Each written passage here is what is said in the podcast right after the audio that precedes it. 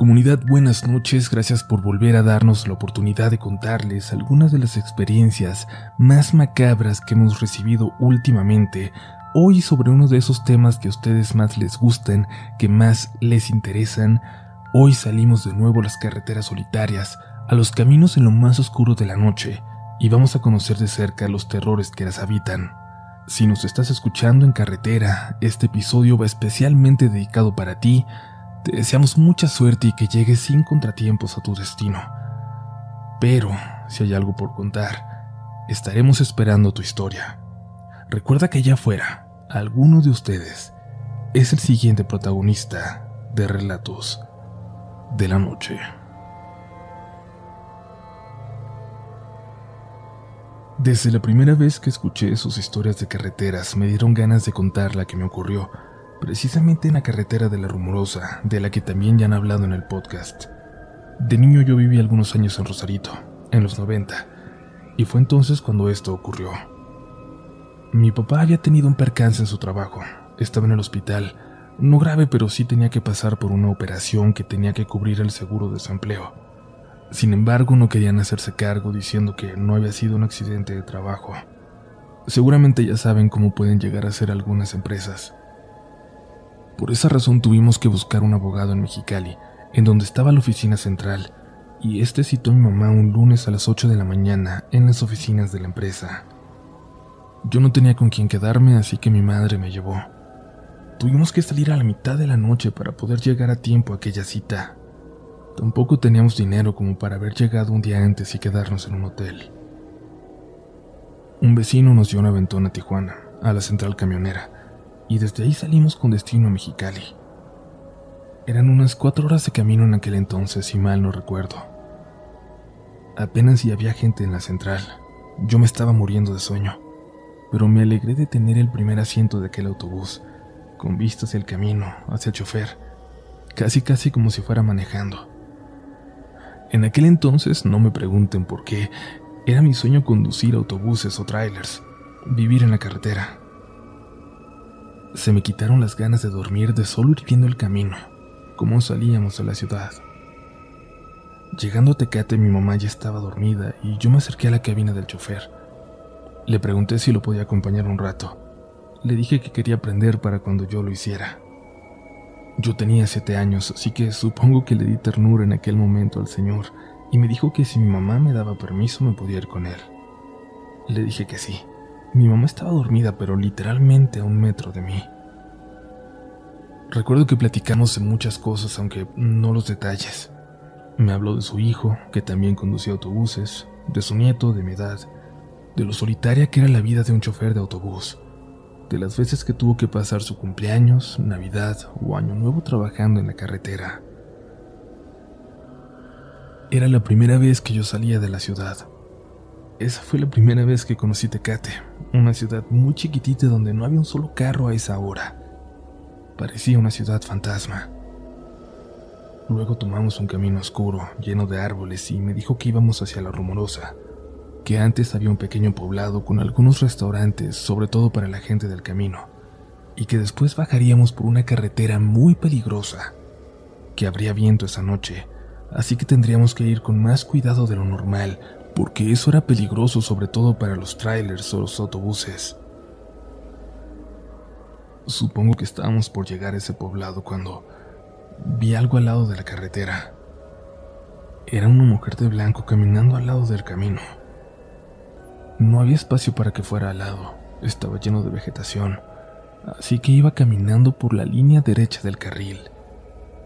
Le pasamos muy cerca, por un momento pensé que la alcanzábamos a golpear y justo cuando estábamos a punto de pasarla, volteó. Nos vio.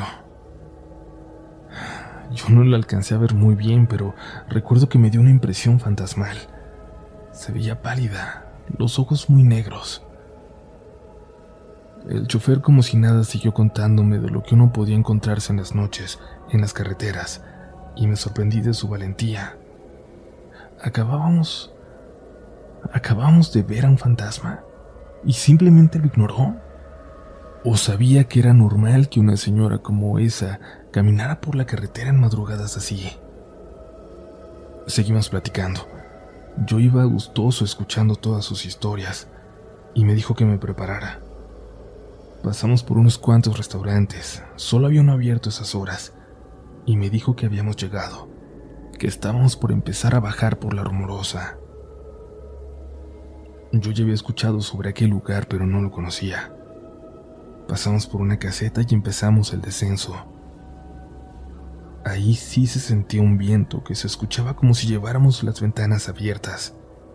Era el viento más intenso que he escuchado hasta hoy.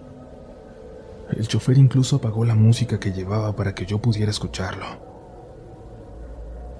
Habríamos bajado por unos cinco minutos. Parecía que éramos el único vehículo atravesando la rumorosa, cuando el chofer empezó a disminuir la velocidad hasta que se detuvo por completo. Me dijo muy muy bajito que me fuera para atrás con mi mamá. Cuando lo miré para preguntarle por qué, noté que su mirada estaba clavada en algo en la carretera frente a nosotros, algo apenas visible por la luz. Era una mujer caminando por la línea derecha del carril. Era idéntica a la que yo había visto un rato antes. El chofer se dio cuenta de que ya la había visto y me intentó calmar. No hace nada, me dijo. Solo se siguen viendo por aquí en la noche, pero no me gusta pasarlos. La figura de la mujer sigue avanzando en la oscuridad. Yo pensé que simplemente se había ido de la luz del autobús y que ahí seguía, pero el chofer dijo que ya no estaba. Precisamente en ese momento, un pasajero se acercó a preguntar por qué nos habíamos detenido, y el chofer avanzó de nuevo. Nunca hay que pasarlos, me dijo. Te voltean a ver. Se te suben, se van con uno.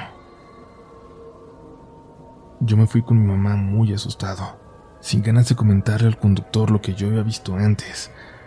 Me di cuenta de que si él no había dicho nada hacía un rato, es porque él no la había visto, solo yo.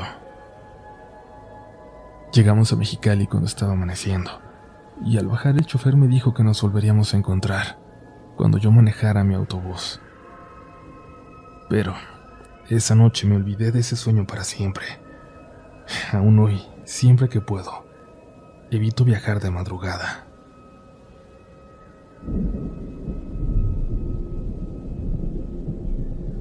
Tengo tiempo escuchando su programa y me llama la atención lo reales que siento las historias, que se sienten como cuando se cuentan en una reunión.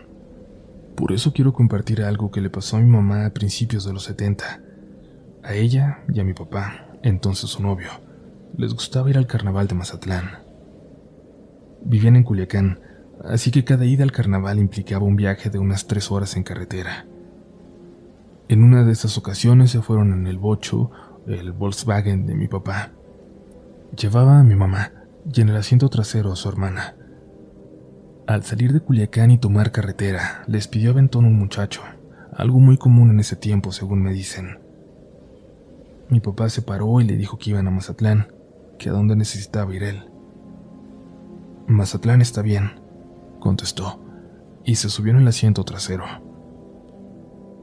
El muchacho no traía mochila ni bolsa ni nada, y estaba vestido todo de blanco. Dice mi mamá que su vestimenta era muy pulcra, muy cuidada. No pronunció palabra en todo el viaje. Cuando lo intentaban integrar a la conversación, solo sonreía o respondía con la cabeza. Llegando a Mazatlán, apenas entrando, les pidió bajarse. Les dio las gracias y se alejó caminando. Platicaron entre ellos de lo callado que era, de la ropa y de que iba sin maleta, pero no profundizaron más al respecto. A los días en medio del carnaval, mi mamá lo vio a lo lejos. Dice que lo vio con la misma vestimenta blanca tan pulcra como días antes. Lo saludó y el joven solo se limitó a sonreír y se perdió entre la multitud. Le sorprendió mucho a mi mamá que habiendo pasado varios días, su ropa se viera tan cuidada, tan limpia como siempre. Llegó el día de volver a Culiacán. Tomaron carretera y en el mismo punto donde lo habían dejado, estaba de nuevo aquel chico de blanco. Mi papá se orilló y le gritó al muchacho si iba de vuelta a Culiacán. Él asintió sin decir una sola palabra, sonriendo, y mi papá le dijo que se subiera. El proceso se repitió. Se fue callado todo el camino, vistiendo de la misma manera, con su ropa impecable y limpia, sin maleta. Se hizo de noche. Se acercaban a Culiacán aún en carretera, cuando el muchacho les pidió bajarse. Les sorprendió un poco a mis papás, pues estaban cerca de la entrada a la ciudad, pero aún en carretera, en medio de la nada. Le insistieron en que lo podían llevar más adelante, que era peligroso quedarse ahí, pero el chico insistió. Se despidió, agradeció y caminó por la orilla de la carretera. No fue sino hasta que llegaron a casa y platicaron con más profundidad al respecto, que empezaron a notar entre todos las cosas tan extrañas alrededor de sus encuentros. La vestimenta, el comportamiento serio y solitario, la pulcritud de su ropa, y lo más importante, lo habían recogido y lo habían dejado en el mismo lugar, a solo unos metros de un cementerio muy antiguo de la ciudad. Al darse cuenta de eso, mi tía comentó que cuando lo dejaron, el muchacho iba en dirección hacia aquel cementerio. Cabe decir que en aquel entonces no había casas ni siquiera cerca de esos rumbos. Mi mamá sigue pensando hasta el día de hoy que aquel chico ya no pertenecía a este mundo, al de los vivos.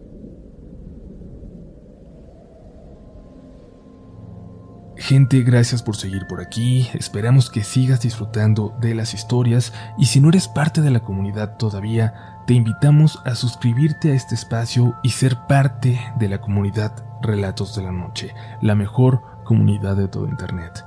Síguenos también en Twitter, Instagram y TikTok como RDLN Oficial. Yo soy Uriel Reyes, me encuentras como Upolch en todas partes y es hora de seguir, que aún quedan relatos de la noche.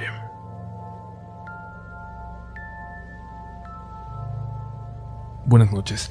Hoy quiero compartir con ustedes una experiencia que tuve con mi padre en carretera hace unos años. Nosotros cargábamos cemento en la cementera de Moctezuma en Cuernavaca. Salíamos noche de cargar. Aquella vez íbamos a descargar hasta el moloye de Alquiciras. Primero pasamos a cenar y a bañarnos en una cachimba que se encuentra en Michapa. Cenamos, nos bañamos y luego emprendimos el viaje. Todo iba bien en la madrugada, pero la noche era muy pesada. Llegamos a un pueblito del que no recuerdo el nombre. Apenas entrando en medio de la carretera, vimos a una mujer, a lo lejos, sentada cruzada de pies, viéndose a la nada, de verdad con la mirada perdida. Recuerdo que estaba vestida de chamarra morada, pantalón de mezclilla y tenis blancos. Tenía el cabello chino cuando el tráiler se acercó más, notamos que la mujer estaba muy demacrada y no se movió ni se inmutó con la cercanía del camión. Mi papá le pitó.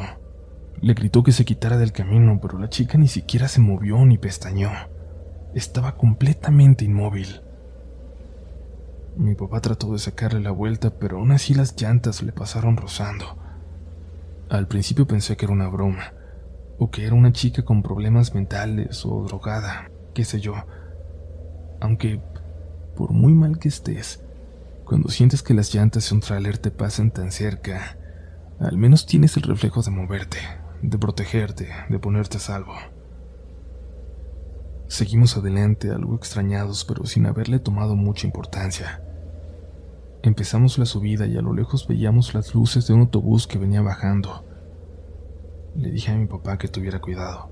Y es que el camino era muy estrecho como para que pasaran dos camiones. Pero seguimos subiendo y subiendo y subiendo. Y nunca vimos ningún autobús. Parecía como si se hubiera desvanecido en la noche. Quizás tomaron alguna salida, pensamos, y continuamos el viaje como si nada.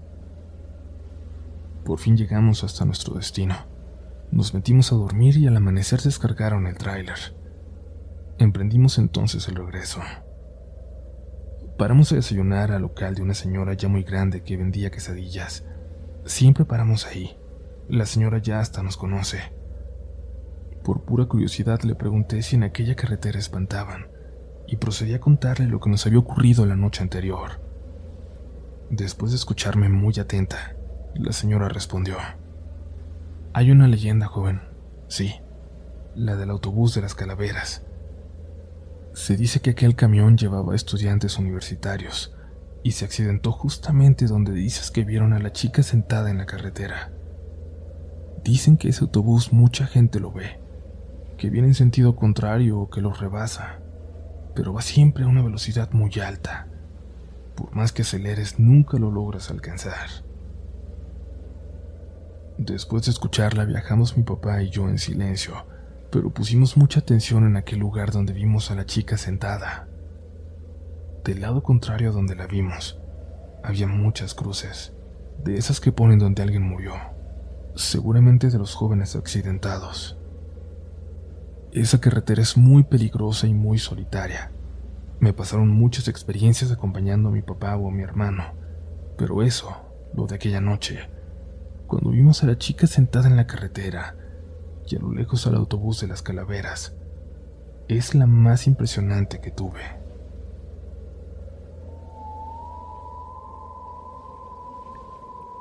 Hola comunidad, lo que voy a contar no me pasó a mí, sino a mi abuelo. Él trabajaba en la central camionera de Monterrey, y esto sucedió en una ocasión en la que le tocó doblar turno. Faltaba la última corrida de una ruta y ya nadie la quería tomar, pero mi abuelo dijo que él hacía. Muy pronto ya no llevaba gente en aquel camión, ya se habían bajado todos. Cuando disminuyó la velocidad en una curva acentuada y casi casi se detuvo. Por el espejo pudo ver que no venía solo un niño parecía venirse acercando a él por el medio de los asientos. Se tapaba su carita, su boca. No dijo nada, pero se acercó mucho a mi abuelo, que no lo perdió de vista por el espejo. Siéntate, hijo, ya vamos a la central. No te preocupes, le dijo. Lo perdió de vista, pero se apresuró y al llegar a la central llamó rápido a los compañeros. ¿Qué pasó? ¿Cómo te fue? Le preguntó uno en tono burlón. Bien, todo bien, dijo mi abuelo. Pero se quedó dormido un niño. Aquí lo traigo. Se subieron a revisar, pero no había nadie. Y el compañero le dijo a mi abuelo que esa era la razón por la que ya nadie quería esa ruta a esa hora. Porque se aparecía y a veces se subía a los camiones. Un niño que murió en esa curva por atravesarse. Dicen que en ese accidente, el niño perdió todos sus dientes.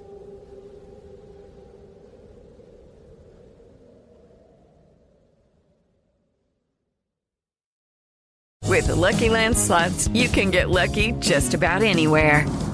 This is your captain speaking. Uh, we've got clear runway and the weather's fine, but we're just going to circle up here a while and uh, get lucky. No, no, nothing like that. It's just these cash prizes add up quick. So I suggest you sit back, keep your tray table upright, and start getting lucky. Play for free at LuckyLandSlots.com. Are you feeling lucky? No purchase necessary. Void where prohibited by law. 18 plus terms and conditions apply. See website for details. ¿Quieres regalar más que flores este Día de las Madres? The Home Depot te da una idea. Pasa más tiempo con mamá plantando flores coloridas, con macetas y tierra de primera calidad para realzar su jardín. Así sentirá que es su día todos los días. Llévate tierra para macetas Bigoro por solo $8.97 y crece plantas fuertes y saludables dentro y fuera de casa. Recoge en tienda y sigue cultivando más momentos con mamá en The Home Depot. Haces más, logras más. Más detalles en homedepot.com diagonal delivery.